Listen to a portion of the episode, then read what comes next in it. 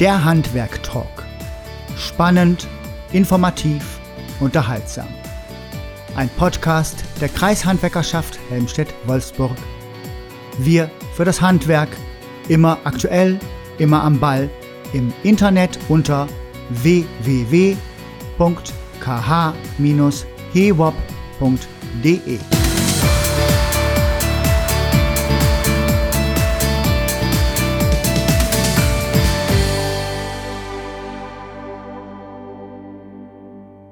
Ja, das ist der, der Talk mit und aus dem Handwerk. Aktuelle Themen, Trends, Innovationen, Porträts. Wir plaudern mit Handwerkern und schauen ihnen über die Schulter.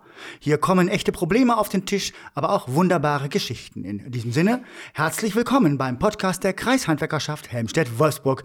Diesmal sind wir bei Jochen Angerstein in Scheppau zu Gast. Vielen Dank dafür, Jochen. Ja, herzlichen Dank, dass ich dabei sein darf und willkommen in Scheppau. Vielen Dank und herzlich willkommen beim Podcast. Jochen Angerstein ist Diplom-Ingenieur und geschäftsführender Gesellschafter der Dachdeckerei Angerstein GmbH in Scheppau. Das ist ein Ortsteil der Stadt Königslutter. Mit ihm wollen wir über In-Dach-PV-Anlagen sprechen. Vorher eine kleine örtliche Eingrenzung oder Einortung oder Verortung. Das beschauliche Dorf Scheppau liegt südlich der Autobahn 2. Ich habe nachgeguckt. Von der A39 gibt es eine Abfahrt. Original mit dem Namen Scheppau drauf. Siehste, Man soll es nicht für möglich halten. Ist ein es, wichtiger Ort. ja, es gab früher den Witz bei meinen Freunden, die in Braunschweig wohnten. Ein Dorf ohne Internet und dafür mit eigener Autobahnabfahrt. Aber Internet habt ihr jetzt, oder? Jetzt haben wir Gigabit-Internet und die Braunschweiger Oh, sind neidisch. neidisch auf das Glasfasernetz des Landkreises Helmstedt. Lieber Jochen, lass uns kurz auf dein Unternehmen eingehen. Seit wann gibt es die Dachdeckerei Angerstein hier? Wir in der Tat hier in Scheppau seit 1948. Wir haben nächstes Jahr 75 Jahre Firmenjubiläum. Das feiert ihr. Das feiern wir ganz sicher. Die Planungen laufen dafür schon. Und mein Vater hat es in den 70er Jahren für einige Zeit äh, mal nach Bornum transferiert. Das ist noch ein Stück weiter südlich. Und ich habe es dann wieder zurück nach Scheppau geholt. Und wir sind jetzt fast, lass mich lügen, zwei, 300 Meter neben unserem wirklich Gründungsfirmensitz ansässig. Ja, und haben noch vor, einige Jahre zu bleiben. Boah, wie viele Mitarbeiter hast du hier so? Insgesamt mit Büro sind wir 20. 20, das geht. Wie weit, in welchem Umkreis arbeitet ihr? von Magdeburg bis Hannover, wirklich sehr großflächig. Ähm, in den letzten Jahren eigentlich aber eher ein bisschen näher hier in der Gegend, weil wir einfach äh, die Arbeiten, die wir hier machen dürfen, äh, dann auch bewältigt bekommen. Und je weiter wir fahren, desto weniger schaffen wir dann einfach auch. In deiner Signatur bei, unter den E-Mails steht Diplom-Ingenieur Jochen Angerstein, M-E-N-G-T-M. Das musst du mir mal näher erklären. Ja, das ähm, war, als ich noch ein junger Mann war, nach dem Diplom dachte ich mir, Mensch, Junger Mann, stopp, stopp, stopp. Jetzt musst du mir dein Alter verraten. 49. Nein, das ist, äh, das ist Also junger Mann in den, in den 20ern. Ah, okay. In den 20ern, Ja. ähm, nach meinem äh, Diplom, dachte ich mir, da muss noch irgendwas in Richtung Betriebswirtschaftslehre passieren, weil ich Architektur studiert hatte und die mir ein wenig kurz kam, die BWL.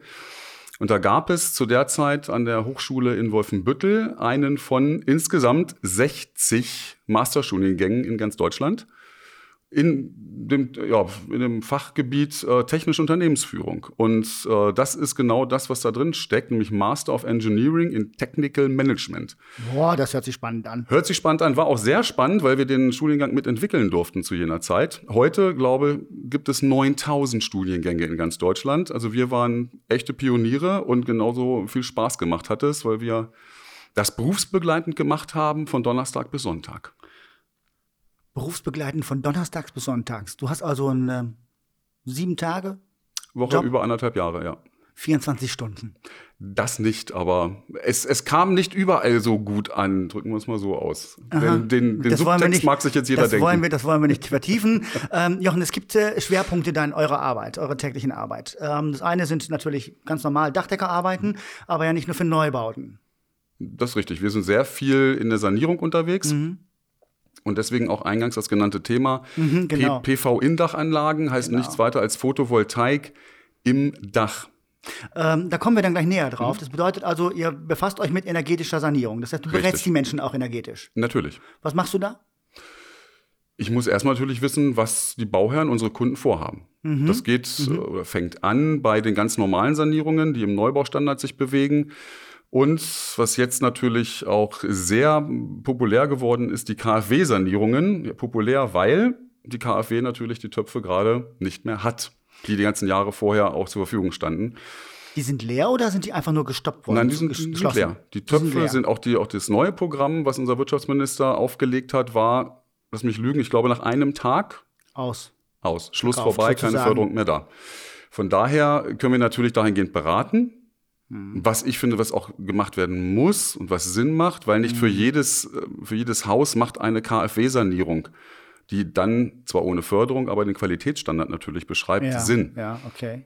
Man muss immer gucken, wie wird es genutzt, welche, welche Grundsubstanz habe ich und wollen, wollen wir da dann wirklich so viel Dämmung verbauen, dass wir hier ein Niedrigenergiehaus bekommen. Und da ist eine Beratung und ein, intensives Gespräch ist wichtig. Ist für eine Bestandsimmobilie auch schwierig, ne? Eine niedrige Energie oder, oder das ist ja gar nicht mehr der Begriff niedrige Energie, oder? Es ist, es ist technisch machbar. Ja. Es, es geht, ähm, ja. aber der Aufwand ist natürlich immens hoch, den ich ja. da betreiben muss. Das heißt, du musst rechnen, also wann amortisiert sich diese Investition? Ja, wenn ich also die, die Rechnung macht eigentlich der Gebäudeenergieberater, nicht, ah, okay. nicht der Handwerker, mhm. weil da ist es genau wie bei Sachverständigen, da gibt es ein Kontraktionsverbot. Mhm. Das heißt, ich darf meine eigenen Sachen nicht berechnen und äh, beraten. Also diese okay. Gebäudeenergieberaterleistung, die wird ja, wurde, beachte die Zeitform, wurde gefördert.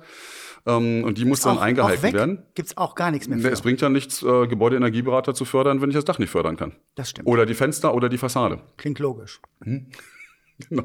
Aber die Beratung an sich ist halt wahnsinnig wichtig, mhm. ähm, weil es eben auch sehr, sehr stark auf, auf das Nutzerverhalten ankommt. Mhm. Weil was bringt mir die beste Gebäudedämmung, wenn äh, der Bauherr am Ende des Tages die Terrassentür und die, Wohn und die Wohnungseingangstür den ganzen Tag offen lässt und Querlüftung herrscht, was jetzt fürs Raumklima gut wäre, für energetische Sichtweise aber jetzt nicht das Optimale darstellt. Also da muss man wirklich eine Menge Fachwissen auch vermitteln. Aber das macht ja Spaß. Deswegen sind wir ja Handwerker und Dachdecker, um genau das zu machen. Weil dieser, dieser Kontakt mit dem Kunden ist ja das, was wir eben auch so gerne machen, um dann Projekte zusammen äh, durchführen zu können, wo alle dann hinterher sagen, angefangen bei meinen Handwerkern, die sagen, das war eine tolle Baustelle, Chef, und der Kunde sagt, super geworden, Herr Angerstein, das hat Spaß gemacht. Hm, okay, das wäre der Optimal. Das optimale Ergebnis. Das wäre das optimale ja? Ergebnis. Okay. Versuchen wir jedes Mal zu erreichen, ja. Ja, okay. Bei wie viel Prozent klappt das? Oh, das ist eine, Geheimnis, Geheimnis. eine geheime. Gehen wir nicht Nein, also, ein. Äh, dass, dass da keine 100 Prozent rauskommen, das äh, kann, glaube ja. ich, jeder Unternehmer Nein. unterschreiben. Das klappt nicht, weil auch immer Fehler passieren. Da ist es aber wichtig, eine Fehlerkultur zu haben, die auch das zulässt. Wo man mhm. einfach sagt, mein auch lieber die Art Kunde. Des Umgangs damit dann. Genau, mein lieber Kunde, pass auf, das ist schiefgelaufen. Wir haben eine Lösung, die könnte so oder so so aussehen würde es dann mitgehen. Und ich glaube, das äh, unterscheidet uns, mich auch von vielleicht manch anderen, dass, dass ich das auch mal einfach, einfach mache, weil ich es wichtig finde. Mhm. wenn wir im Bereich der Sanierung sind, wir sprachen schon über die energetische Sanierung, dann gehört ja eine Indach-PV-Anlage theoretisch dazu. Ähm, erklärst du mir bitte diesen Begriff Indach-PV-Anlage mal ganz genau? Also Indach-PV ähm, ist eigentlich die Photovoltaikanlage, die im Dach Deswegen ist das Innendach vielleicht semantisch nicht ganz korrekt. Aber sie liegt halt statt der Eindeckung, also der Ziegel oder der Betondachsteine, auf der Dachlattung. Bedeutet das, ich habe eine platte Fläche oder ist das, sind das äh, Formen der Dacheindeckung? Nein, also die, ähm, die Module, in dem Fall, also wenn, wenn man die großen Module nimmt, sind ja so anderthalb Quadratmeter groß. Die sind dann flach und liegen auf einer Ebene mit der Eindeckung des Daches. Und wir sind darauf gekommen oder machen das sehr häufig, weil wir hier auch unsere Immobilie, also da, wo die, die Firma drin sitzt, die Dachdeckerei Angerstein, in einem denkmalgeschützten Objekt haben. Und ich diese Solaranlage ähm, immer haben wollte. Und die Denkmalschutzbehörde fand das nie so ganz so schön. Oben drauf zu packen. das, genau, das oben, oben drauf zu legen. Und dann gab es halt die Möglichkeit, diese Innendachanlagen zu verbauen, die halt optisch eine ganz, ja, nicht, nicht, nicht so präsent sind. Irgendwas das heißt, so du versenkst die ein bisschen. Richtig. Und okay. sie sind halt wirklich nur dann sichtbar, wenn ich direkt davor stehe und nicht von der Seite. Und da konnte der Denkmalschutz sich mit anfreunden, was ich super finde. Und ist also auch für denkmalgeschützte Sanierungen oder generell denk nach Denkmalrichtlinien ausgeführte Sanierungen geeignet? Man sollte immer nachfragen, mhm. also nie ungefragt machen, ähm, sondern immer mit dem Denkmalschutzamt sprechen. Und dann sollte das auch eigentlich, ich kenne nicht alle Kollegen ähm, in allen Kreisen, weil es die unteren Denkmalschutzbehörden der Landkreise sind oder der Städte jeweils. Aber das sollte normalerweise funktionieren, wenn man da frühzeitig anfragt. Dann hätten wir schon einen Vorteil. Nicht sichtbar, zumindest nicht auf den ersten Blick. Mhm. Das wäre ein Vorteil. Kommen wir auf den zweiten Vorteil? Gibt es noch weitere Vorteile?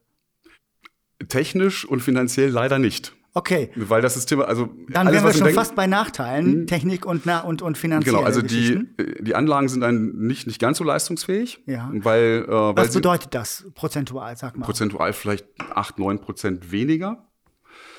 Ähm, liegt so ein bisschen auch daran, dass die ähm, Temperatur nicht so abgeführt werden kann wie auf einer aufgestandenen Anlage. Die werden einfach wärmer, die Module. Ja. Ja, weiterer Nachteil ist der höhere Preis von diesen Anlagen. Wie viel Prozent muss man da rechnen? Das sind eher so 30 Prozent. Okay. Was kostet eine normale PV-Anlage fürs Dach? Eine leistungsfähige, von, was, wovon sprechen wir eigentlich dann? Ich glaube, die Diskussion sollten wir eher mit den Solateuren intern mal führen. ja. Ähm, da macht der Podcast jetzt, glaube ich, Hm, Aber, mal, aber du hast sowas im Auge. Du weißt ungefähr, was so eine normale Anlage kosten würde. ja, Im also, wenn, wenn ich eine normale Anlage nehme, die 10.000 wir- Euro kostet, dann kostet die, wenn ich sie Innendach baue, wenigstens 13.000 bis 14.000 Okay, Euro und- im Vergleich. Und wie groß ist dann meine Fläche auf dem Dach, die ich dann als Solaranlage oder Entschuldigung, als PV-Anlage auf dem Dach habe? Lass mich kurz überlegen. Das müssten so um die 24 Module sein. Okay, also eine recht große. Ja, reicht für, also Okay. sollte eigentlich, eine PV-Anlage sollte dann in dem Fall auch für eine Familie reichen, also den, den Strom für den Jahresverbrauch liefern. Theoretisch sogar das Haus autark machen dann dadurch. Mit Stromspeicher ginge das Mhm. auch, nur die sind momentan leider sehr teuer und ich glaube noch schlechter zu beziehen auf dem Markt als die Solarmodule selbst. Das ist ein ganz eigenes Thema, Materialknappheit oder Bezugsfähigkeit von, von Materialien und solchen Geschichten. Kommen wir in einem anderen Podcast drauf, würde ich sagen. Ähm, zum Thema Montage. Ich meine, man muss ja das Ding in das Dach hinein. Also die Montage Montieren? ist denkbar einfach, weil die Einlattung, sprich die ähm, Tragkonstruktion der Ziegel, die wird sowieso gemacht, unabhängig davon, was hinterher draufkommt. Also ich plane das Dach so, als ob ich das gesamte Dach mit einem Ziegel, in dem Fall jetzt mal eindecken möchte. Und dann lasse ich für die Bereiche, wo die PV-Anlage draufkommt, einfach den Ziegel weg. Ich kann, und das ist auch das ähm, Schöne, Dachfenster direkt integrieren. Weil der, der, der, in die der Mehrpreis- Anlage. in die Anlage, weil der, ein- einer der Gründe für den Mehrpreis ist, dass die Anschlussprodukte genormt sind. Das heißt, die Firma, die diese PV-Anlagen herstellt, ähm, hat sich mit, in dem Fall der Firma Velux, zusammengesetzt und gesagt, wie bekommen wir es hin, dass die Module, die ja auch eine gewisse Größe haben, mit Dachfenstern kombinierbar sind, so dass es auch technisch sicher eingebaut werden kann und nicht reinregnet. Und die Fenster kann man dann auf eine Ebene mit der Solaranlage setzen, also in der halt horizontalen, dass die auch nicht großartig rausstehen. Und die Fenster sind dann in diese Anlage komplett integriert, also optisch nochmal ein richtiges Schmankerl. Ein Traum. Ein Traum, also wer, wer Hightech auf dem Dach. Hightech auf dem Dach und dann auch noch schön. Also ich, ich bin absoluter Fan von PV, aber sie sehen halt, tut mir leid, unmöglich aus. Wie so ein Hässlich. Segel, das Haus soll wegfliegen. Also Innendach ist, auch wenn es teurer ist, Das ist einfach eine schöne schönere, Vorstellung. einfach die schönere Lösung. Ja, ja, stimmt, ja. Okay, wie lange braucht ihr für die Montage bei so einer Anlage? Ach, das geht relativ schnell. Standardanlage meine ich jetzt. Also, also ähm, von der Also als Standardgröße. Standardanlage, ähm, wir bauen das Gerüst auf, decken das Dach, also wenn es wenn es ein, ein nachträglicher ähm, Einbau ist, decken wir das Dach in den Bereichen ab und sind dann mit Gerüstabbau, ich sag mal, nach zwei, drei Tagen wieder verschwunden. Das geht relativ fix. Dann kommt der Elektriker noch für den Wechselrichter. Das dürfen und wollen wir auch nicht selbst machen, weil Strom dann doch, ähm, da kommen einige, einige Volt an aus so einer Anlage. Das äh, sollen die Kollegen vom Elektrohandwerk bitte machen. Die kennen sich da viel besser mit aus. Kommst du jetzt auch nicht in Konflikt mit denen? Das ist schon in Ordnung so. Genau. Verweis, Möchte ich auch das gar passt nicht, Schon. sondern- Ja. okay. Und äh, aber diese Anlagen sind auch lieferbar. Wir hörten, dass es Schwierigkeiten gibt in anderen Bereichen. Nein, das, also das Problem an diesen Anlagen ist ähm, wirklich die Lieferfähigkeit und die Preissicherheit in dem Moment. Okay.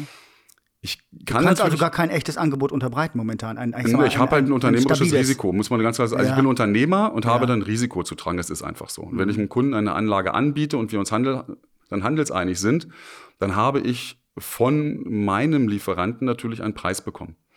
Dieser Preis gilt aber nur, wenn die Lieferung auch zum vereinbarten Zeitpunkt stattfindet. Also im konkreten Fall habe ich eine Anlage bestellt. Der Preis ist fix für September dieses Jahr. Ja. Und wenn die Anlage denn dann auch kommt, was ich gar nicht beeinflussen kann, dann steht der Preis. Was passiert, wenn die Anlage zu spät kommt? Gibt, dann kriege ich einen neuen Preis. Die Frage ist dann, ob man das an den Kunden weiterreicht oder nicht. Und das sehe ich als unternehmerisches Risiko. Also der Haken ist, dass selbst deine Einkaufspreise nicht mehr stabil sind. Richtig, genau.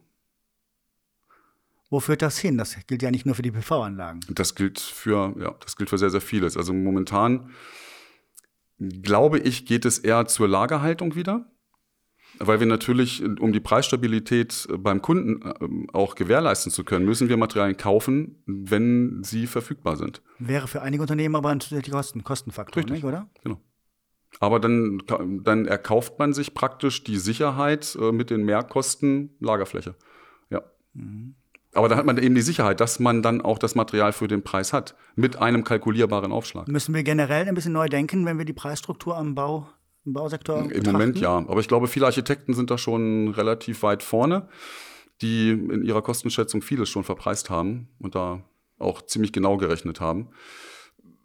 Es weiß aber keiner, was in den nächsten äh, Monaten, also wir, in Jahren müssen wir gar nicht äh, sprechen, was in den nächsten Monaten passiert. Das ist so abhängig von Faktoren, die keiner von uns beeinflussen kann. Also Corona war für uns ja, also gerade fürs Bauhandwerk, ähm, nicht existent, klingt äh, merkwürdig, aber es war in der Tat in der Bautätigkeit wirklich so, dass wir Corona nicht gemerkt haben. Ihr wir hatten viel zu tun, ne? Genau, wir hatten, wir ja. alle anderen mehr, mehr Aufwand, wir mussten mehr testen, mussten Hygieneregeln beachten, mussten einzeln fahren und also natürlich haben wir uns daran gehalten, aber es war nicht so, dass wir Probleme hatten, das, was wir bauen wollten, zu bauen. Mhm. Das Problem haben wir jetzt. Wir können nicht das bauen, was wir bauen sollen oder wollen. Ja. Mhm. Mhm. Funktioniert einfach nicht, weil die, ja, die Lieferfähigkeit nicht da ist. Und wenn Materialien denn kommen, ähm, dann mit äh, zeitlichen Aufschlägen, die wir einfach nicht gewohnt sind. Also das Umdenken hat bei uns einfach ähm, ja, nicht zu spät eingesetzt, wäre jetzt das, ähm, wär das Falsche.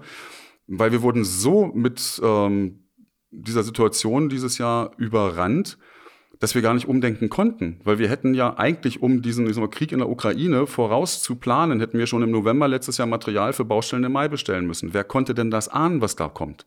Mhm, wir sind jetzt natürlich dabei, das umzustellen, Dinge anders zu planen, ähm, Lagerflächen irgendwo anzumieten, mit Bauherren zu sprechen. Es rächt sich jetzt ein bisschen, ne, dass vieles ausgelagert worden ist und die Lagerflächen gar nicht mehr selber Just-in-Time-Produktion ist, ist, ist, genau das, was gerade mhm. für uns einen Riesennachteil darstellt. Ja, ja. Weil wir, wir wurden auch verwöhnt von der Industrie, muss man ganz klar so sagen. Die Industrie hat uns dazu erzogen, Dinge just in time über die Autobahn liefern zu lassen. Wir haben ein Bauvorhaben im Auftrag gehabt und ab und zu ist es ja so, dass man 14 Tage später anfangen muss. Passierte auch mal. Das war aber materialtechnisch nie ein Problem. Da war nur das Problem, dass ich andere Baustellen schnell genug fertig bekomme, damit die Mitarbeiter da sind. Mhm. Und äh, wie. Das heißt, deine Koordination der Mitarbeiter wird auch komplizierter.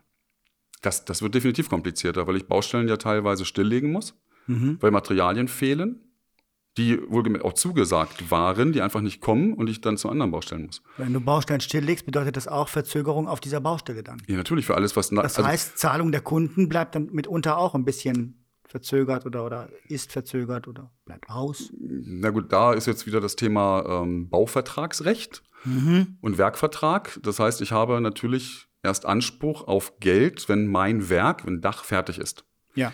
Das ich sag mal, Gute bei Verzögerung im Dach ist, dass selten Handwerker darunter leiden, die nach uns kommen. Weil es gibt nur zwei, die wirklich nach uns kommen. Das sind die Gründachbauer, wenn wir das nicht selbst machen. Und Solateure, wenn wir es dann nicht selbst machen. Deswegen ist das gut, das Indach-System. Deswegen ist das super, mhm. weil wir können es selbst machen und behindern uns nur ganz alleine. Mhm. Dann sind wir wieder da auch bei, bei dem Thema eigentlich, Indach. Das war ein kleiner Exkurs in die Probleme, die gerade mhm. aktuell sich immer mehr aufbauen. Es kann ja nicht von, vom Ende oder vom Ende in Sicht die, mhm. die Rede sein, im Gegenteil. Es manifestiert sich ja gerade ein bisschen was. Ähm, aber mal wieder zurück zum Indach, ähm, zur Indach-PV-Anlage.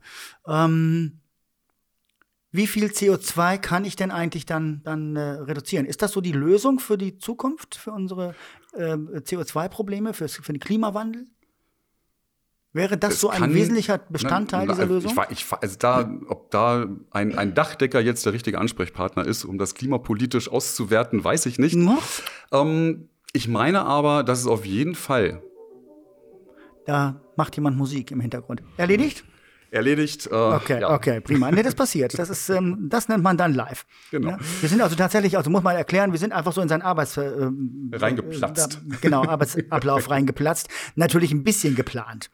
Ja. Aber nur ein bisschen. Nur ein bisschen. Ja. Nein, nein, komm, komm. nein ähm, genau. Also äh, zurück zur, ähm, zum, zum Thema Klima. Ich glaube schon, dass ähm, Dächer ein Riesenpotenzial haben, um ihren Teil an dieser ganzen Geschichte zu leisten. Sei es das Innendachsystem im Steildach, wo wir gerade gesprochen haben, auf der Lattung, aber es gibt natürlich auch sehr, sehr viele Flachdächer, die mit Kombinationssystemen mit Gründach und Photovoltaik in diesem Gründach ein irres Potenzial entfalten können. Und ich glaube, wenn jeder ein kleines, kleines bisschen dazu beiträgt, haben wir eine Menge gewonnen. Aber dieses kleine bisschen ist halt noch bei, also wenn, wenn ich durch die Dörfer und durch die Städte hier fahre, einfach noch lange nicht so weit, dass es auch signifikant äh, was bringen würde. Wir müssen da noch richtig nachbauen die nächsten Jahre. Und da ist wirklich das Thema, der Horizont ist Jahre, weil wir kriegen das Material einfach nicht so schnell, wie wir Anfragen bekommen. Ich warte ja mittlerweile sechs bis acht Wochen, um überhaupt einen Preis für meinen Kunden zu haben, damit ich ihm sagen kann, mein lieber Kunde, deine Anlage kostet XY Euro. Mhm, okay, aber es ist trotzdem eine Aussicht und eine, eine vernünftige Variante. Ist auf jeden Fall eine ähm, vernünftige zum Variante. Stück ja. zum Thema Energiewende Ist- und ist Klimawandel. Ist definitiv okay. ein Teil, Mhm. auch in unseren nördlichen Breiten, der dazu beitragen kann. Und sind wir ehrlich, dann kommt wieder das SHK-Gewerk ins Spiel mit den ähm, emissionsarmen, oder ich glaube, ähm, da gab es eine Gesetzesnovelle, dass ab nächstem Jahr 65 Prozent der neu installierten Heizanlagen ähm, regenerativ betrieben werden müssen. Das heißt, bedeutet für uns alle Wärmepumpen en masse. So viel Und die brauchen natürlich Strom. Wo kommt der Strom her? vom Dach. Unter anderem vom Dach. Das wird alles Nicht nicht, mehr aus der reichen. Dose, sondern nein, vom nein, das Dach. wird alles nicht reichen, was Ja, so ein einzelnes Mhm. Hausdach für eine Wärmepumpe produziert, das, weil die ziehen einfach viel zu viel Strom. Mhm. Ähm, aber wir müssen halt zusehen, dass wir diesen Strom einfach erzeugen. Mhm. Speicherung ist eine ganz andere Frage. Wo, was mache ich mit dem Strom? Möglich wäre das aber, ne? Speichern. Also ich habe selbst hier habe ich einen 11 Kilowatt äh, Speicher bei mir stehen, der meine Wofür eigene reicht der? ja, der reicht, also wenn, wenn, der- wenn der voll geladen ist an so einem Tag wie heute, also wir haben 16. Mai, wenn ich das Datum jetzt sagen darf, Bitte, für den bitte. Podcast, haben wir natürlich einen Hab wunderschönen, am Eingang, wunderschönen ja. Tag. Jetzt zieht sich langsam zu, aber mein, mein Akku, ich habe vorhin gerade geguckt, ist zu 100 Prozent gefüllt mit 11 Kilowattstunden. Der wird jetzt anfangen ähm, leer zu laufen und der ist dann gegen 24 Uhr, 1 Uhr morgens leer. Was betreibst du oder was hängt alles an diesem? Ähm, da hängt ein gesamter Server mit fünf, äh, fünf Arbeitsplätzen dran, Kühlschrank, also alles. Im Endeffekt hängt da auch meine gesamte Klempnerwerkstatt dran, die ein paar Kilowatt zieht, wenn ich sie dann anwerfe. Das ist nicht ansatzweise äh, das an der Produktion, was ich hier verbrauche. Weil Gewerbebetrieb braucht einfach irre Mengen im Vergleich zu einem Einfamilienwohnhaus. Gerade wenn ich die großen Maschinen hier laufen lasse. Aber es ist eben der erste Schritt dahin, zu sagen, ich werde autark, jedenfalls unterm Strich. Ja. Mal so ehrlich muss jeder sein. Eine PV-Anlage äh, macht uns nicht zum, wie heißt es so schön, Prepper, der ohne Anschluss zum Energieversorger irgendwie über, überleben kann. Dafür reicht die Stromspeicherkapazität nicht und auch die Erzeugung vom normalen Dach nicht. Ja, das ist ein, das ist ein Teil und unterm, unterm Strich im, im Jahresmittel werde ich mit meiner Anlage hier ein bisschen mehr produzieren, als ich rein theoretisch und meiner Familie verbrauche. Okay, mit der Familie, aber nicht mit dem Betrieb. Nicht mit dem Betrieb. Okay. Dafür reichen die Dachflächen hier nicht ansatzweise aus. Ich habe aber auch nicht ausgerechnet, wie groß sie sein müsste, falls du das nein, jetzt als nein, Frage stellen nein, das ähm, hätte, wollte ich mir jetzt ersparen. Das, ähm, auch den Zuhörern wollte ich das jetzt ersparen. Ähm, es ist sehr technisch alles. Ähm, eine, eine letzte Frage. Ähm, schafft Deutschland seine Klimaziele? Eine, unabge Beispiel mit ein, der- eine unabgesprochene Frage, die mich jetzt fast, fast aus dem Konzept bringt. Ist wirklich Das, unabgesprochen. das ist weil- meine, das ist. Äh, ja, das, Ist, das war deine Intention. Diese Frage hast du Ganz wahrscheinlich die letzten drei böse. Stunden hingearbeitet. Genau. ähm, Bin ich so durchschaubar. Ich finde das sehr ambitioniert, diese Ja. Mhm. Klimaziele. Ich möchte das auch nicht politisch werden Nein, lassen, ob nein, der Ausstieg nur- über Atomkraft nur- oder Braunkohle, wie auch immer. Also ich, es könnte funktionieren, wenn wir nicht so, Entschuldigung, dämlich gewesen wären, die gesamte PV-Branche aus Deutschland wegzutreiben. Ich glaube, deswegen schaffen wir es nicht. Amen, Reverend. So. Gerne. Ich danke für das Gespräch und für die Zeit und für die unglaublich vielen äh, äh, Informationen und äh, aber auch Anstöße, glaube ich. Lieber Jochen, ähm, wir werden bestimmt noch mal wieder miteinander sprechen im Bereich des oder im Rahmen Gerne. eines Hat Podcasts. Mir sehr viel Spaß gemacht. Mir auch. Vielen Dank dafür. Und äh, wenn Sie, liebe Hörerinnen und Hörer, äh, weitere Podcasts sich anhören möchten, dann äh, finden Sie diese auf www.kh-hewop.de. Alles Gute und bis zum nächsten Mal. Ja, auf Wiedersehen, gerne auch in Schepper.